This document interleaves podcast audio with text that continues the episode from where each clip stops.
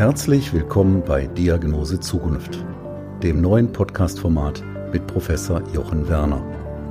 Professor Werner, ärztlicher Direktor der Universitätsmedizin Essen und visionärer Vordenker für das Thema Smart Hospital, ist Ihr Gastgeber und beantwortet alle Fragen rund um die Corona-Krise. Alleine und mit Fachexperten. Seien Sie dabei. Der Podcast mitten aus der größten Metropole Deutschlands noch näher dran? Geht nicht. Liebe Zuhörerinnen und Zuhörer, heute ist Freitag, der 5. Juni 2020. In diesem Corona-Special kommen seit Ende März unterschiedlichste Aspekte eines erst wenige Monate alten Krankheitsbildes zur Sprache, unter anderem aus Sicht der Virologie, der Epidemiologie, der Kardiologie und der Neurologie, aus der Sicht einer Reihe weiterer medizinischer Disziplinen und natürlich auch aus dem Blickwinkel von bestimmten gesellschaftspolitischen Persönlichkeiten. Heute möchte ich Ihnen einen medizinischen Aspekt näher bringen, der oftmals viel zu wenig Erwähnung findet. Und dies ist die Pharmakogenetik, ein Spezialgebiet, das für Sie alle von entscheidender Bedeutung werden könnte. Ich freue mich auf meinen Gesprächspartner, Herrn Professor Dr. Winfried Siffert, Facharzt für Physiologie und Facharzt für Pharmakologie und Toxikologie, seit 1993 Universitätsprofessor am Universitätsklinikum Essen und seit 2005 Direktor unseres Instituts für Pharmakogenetik. Ja, lieber Herr Siffert, das ist super nett, dass Sie sich die Zeit nehmen, sich mit mir über Pharmakogenetik ein wenig zu unterhalten. Und in dem Kontext möchte ich aber, bevor wir starten, Sie bitten, sich kurz den Zuhörerinnen und Zuhörern einmal vorzustellen.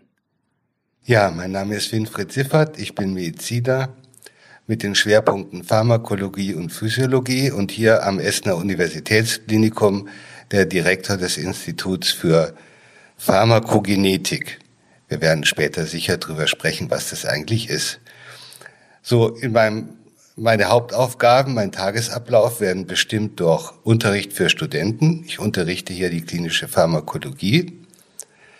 Daneben mache ich sehr viel Gendiagnostik und natürlich auch sehr viel Genforschung und das seit vielen Jahren und mit großer Freude hier. Ja, das lässt jetzt viel erwarten. Ich denke, Genforschung an sich ist ja schon ein so ähm, ja komplexes Thema, das ja bei manchen auch so ein bisschen Sorgen immer hervorruft. Und ich glaube, heute lernen wir, was man mit einer vernünftig eingesetzten Genforschung auch für gute Dinge bewirken kann. Und vielleicht starten wir tatsächlich mit der Erklärung, was ist eigentlich Pharmakogenetik?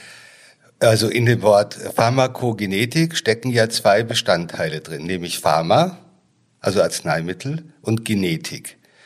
Pharma beschäftigt sich mit Medikamenten und Genetik mit den Erbanlagen. Im Grunde genommen ist das, was wir machen, ist, sind Untersuchungen zu der Frage, inwieweit Erbanlagen die Wirkung von Arzneimitteln bei den Patienten mitbestimmen.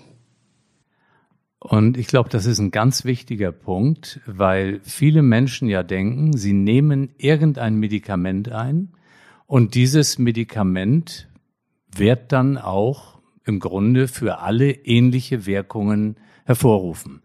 Und ich glaube, genau das ist auch ein Kern Ihrer Untersuchung, äh, wo Sie gezeigt haben, dass das nicht so ist. Also es ist genau so, wie Sie sagen. Wir würden uns ja bei der Therapie wünschen, dass wir sofort wissen, welches Medikament das Beste für die jeweilige Erkrankung ist. Zum Beispiel, wenn Sie zu mir kommen und haben hohen Blutdruck, dann weiß ich sofort, was Ihnen hilft. In vielen Bereichen der Medizin ist das aber Versuch und Irrtum. Wir probieren was aus und hoffen dann, dass es das Optimum ist. Aber damit wir Pharmakogenetik besser verstehen, darf ich Ihnen vielleicht mal ein Beispiel machen. Stellen Sie sich mal vor, Sie gehen zum Zahnarzt und bekommen zwei Weisheitszähne gezogen und dann haben Sie vermutlich Schmerzen. Der Zahnarzt wird Ihnen möglicherweise ein Medikament für den Tag verschreiben, ein leichteres Schmerzmittel, damit Sie auch arbeitsfähig und wach sind. Für die Nacht bekommen Sie jetzt ein Medikament, da ist Codein mit drin. Jetzt gehen Sie am nächsten Tag zu Ihrem Zahnarzt und sagen, Also eins ist mir aufgefallen, zwischen den Tag- und Nachttabletten habe ich gar keinen Unterschied gemerkt. Jetzt ist die Frage, woran könnte das liegen? Jetzt muss man wissen, dass Codein völlig unwirksam ist, sondern Sie müssen in Ihrem Körper das Codein zu Morphin umwandeln. Und wenn Sie das nicht können, weil Sie dieses Enzym nicht besitzen, dann haben Sie keinen Codeineffekt. Und dies könnte man zum Beispiel durch eine Genuntersuchung im Voraus feststellen. Das bedeutet also nochmal im Klartext, dass die Menschen zur Kenntnis nehmen, Codein an sich wirkt nicht, es muss verstoffwechselt werden. Und wie viele betrifft das ungefähr, bei denen es nicht verstoffwechselt wird? Also wir können ungefähr sagen, in der weißen deutschen Bevölkerung sind das ungefähr fünf bis sieben Prozent, die sogenannte pur Metabolizer sind, die also äh, solche Medikamente nicht in die wirksame Form umwandeln können. Sie haben jetzt gesagt, weiße deutsche Bevölkerung. Das bedeutet, es gibt auch eben ethnische Unterschiede in der Pharmakogenetik. Es gibt riesige ethnische Unterschiede in der Pharmakogenetik. Wenn Sie zum Beispiel in den arabischen Raum gehen, werden Sie finden, dass dort sehr, sehr viele in diesem Raum pur Metabolizer sind. Jetzt haben wir das Beispiel Codein gehört, also eine unwirksame Substanz muss zu einer wirksamen Substanz verstoffwechselt werden. Genau. Ähm, Gibt es das umgekehrt auch? Das gibt's umgekehrt auch, denn es gibt ja sehr viele Substanzen, die auch wieder abgebaut werden müssen. Ich mache Ihnen mal ein einfaches Beispiel. Ich äh, nehme als Beispiel den Beta-Blocker Metoprolol.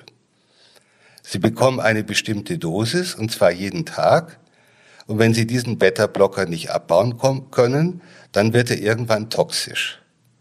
Und dies erfolgt genau über dasselbe Medizin, äh, über dasselbe Enzym. Und wenn Sie dieses Enzym nicht haben, dann wird der Wirkstoffspiegel von Metoprolol immer größer. Ich finde, die beiden Beispiele an sich verdeutlichen schon die Notwendigkeit solcher Untersuchungen.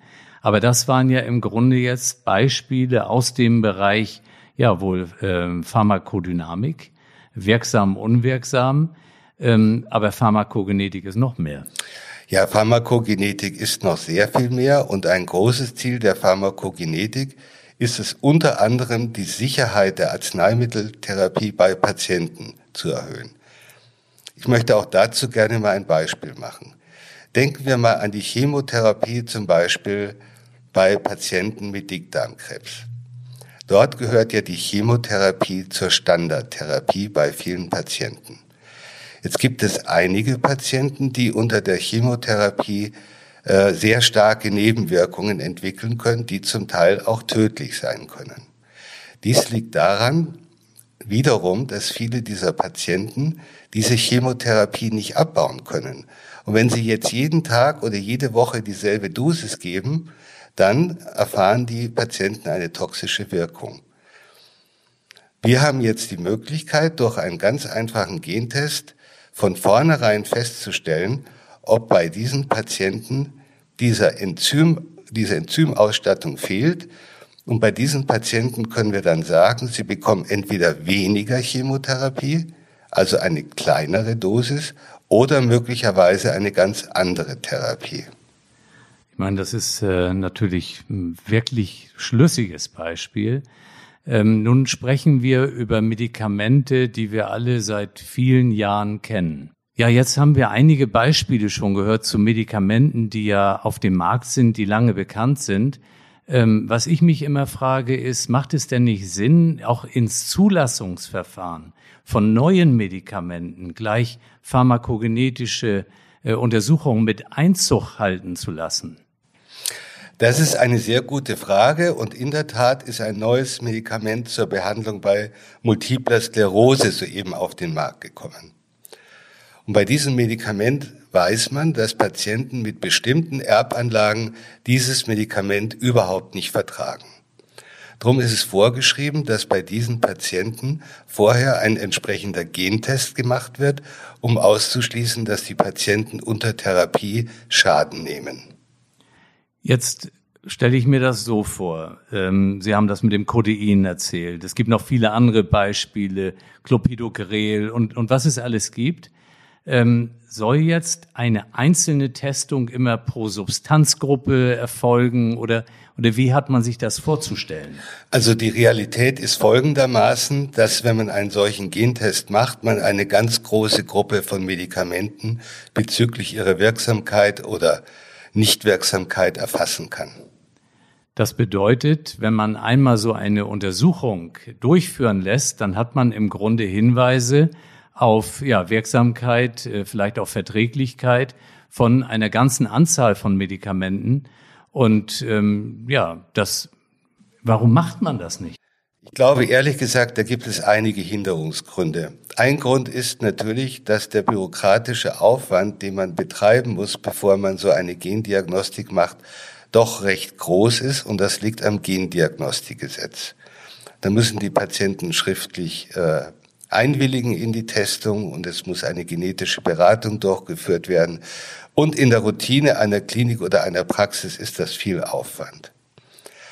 Der zweite Punkt ist, glaube ich, dass die pharmazeutische Industrie kein sehr großes Interesse hat, die Medikation, also das Verschreiben von Arzneimitteln in der breiten Bevölkerung komplizierter zu machen. Und das wäre natürlich zunächst mal der Fall, wenn vor jeder Arzneimitteltherapie ein Gentest gemacht werden müsste.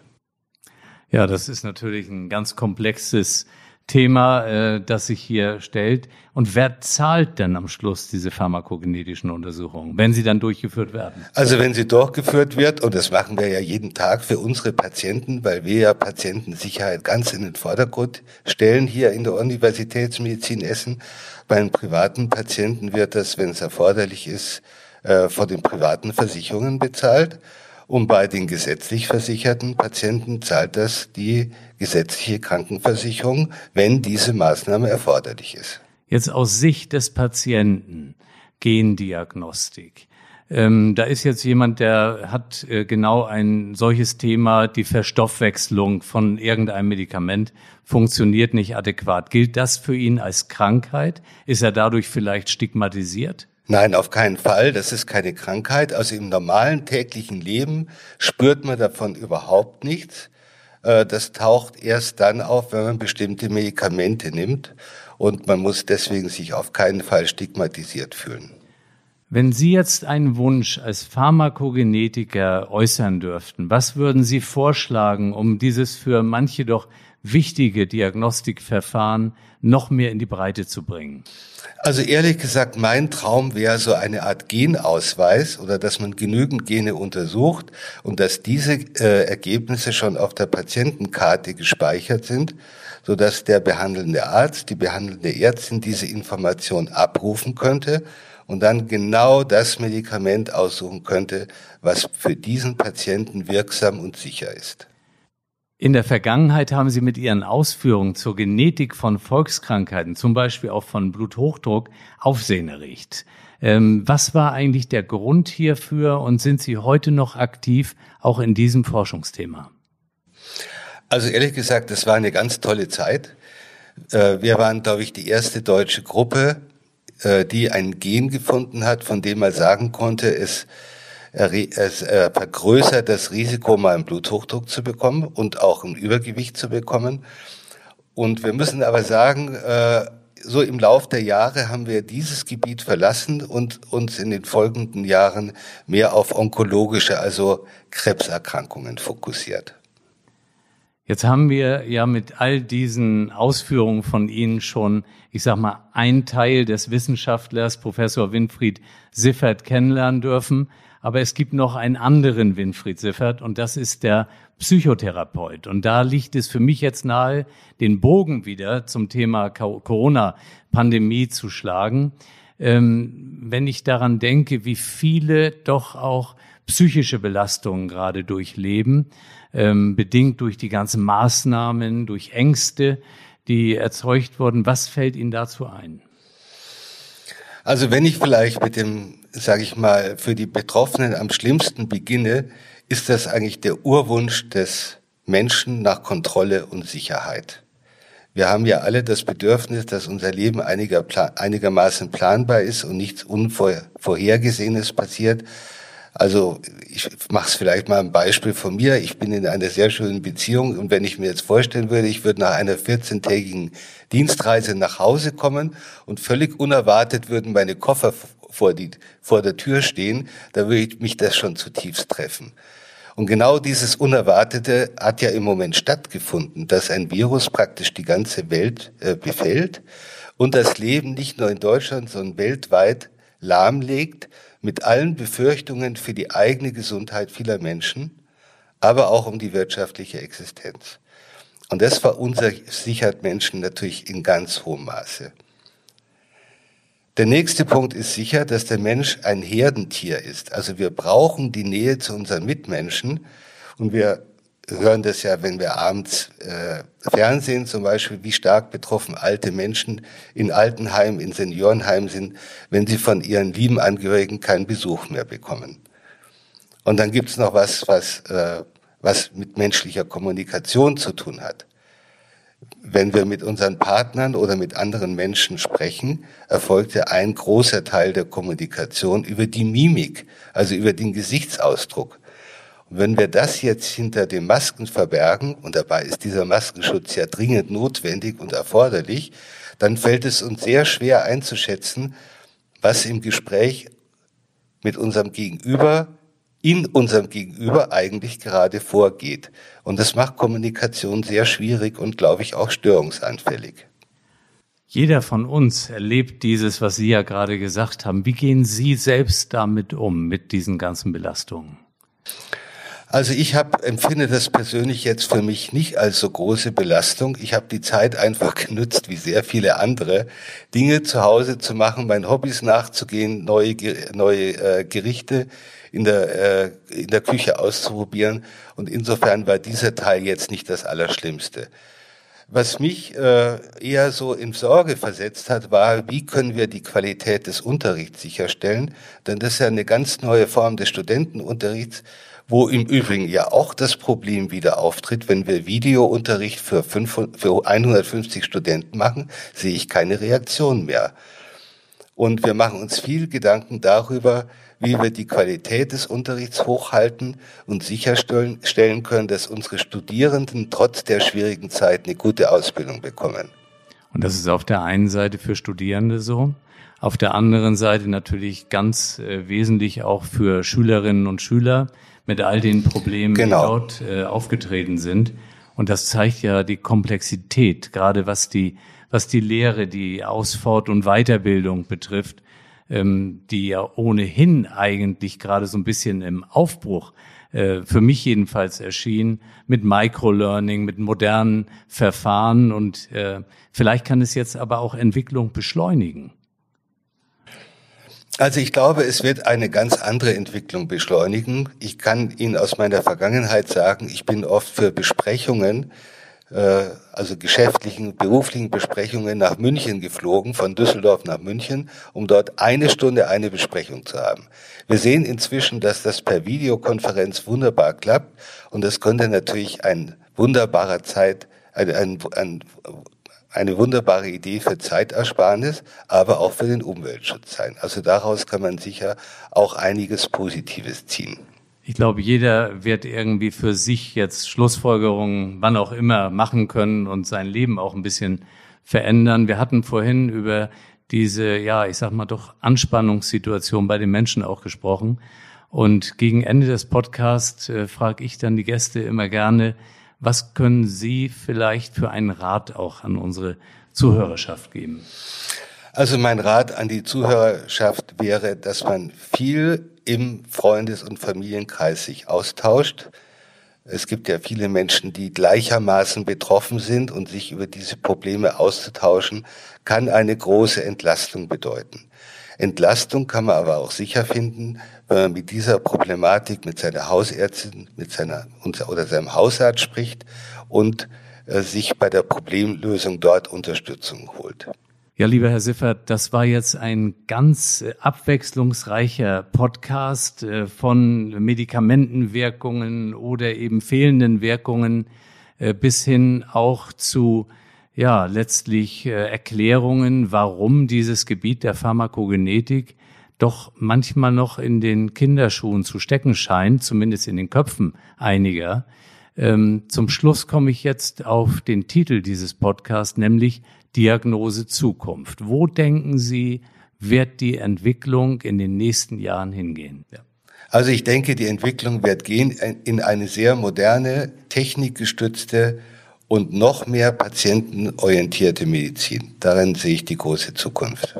Und das ist ja auch das ganze Thema dann wirklich Pharmakogenetik. Und äh, ich muss auch sagen, es wird künstliche Intelligenz geben, die dabei helfen wird, so habe ich sie verstanden, dann auch mit diesen ganzen Befunden, die man ja auch sortieren muss, die man auswerten muss, wirklich patientenzentriert arbeiten zu können. Da haben Sie vollkommen recht. Denken wir einfach nur mal an das schon ohne Genetik, wie kompliziert es ist, Arzneimittelinteraktionen vorherzusagen.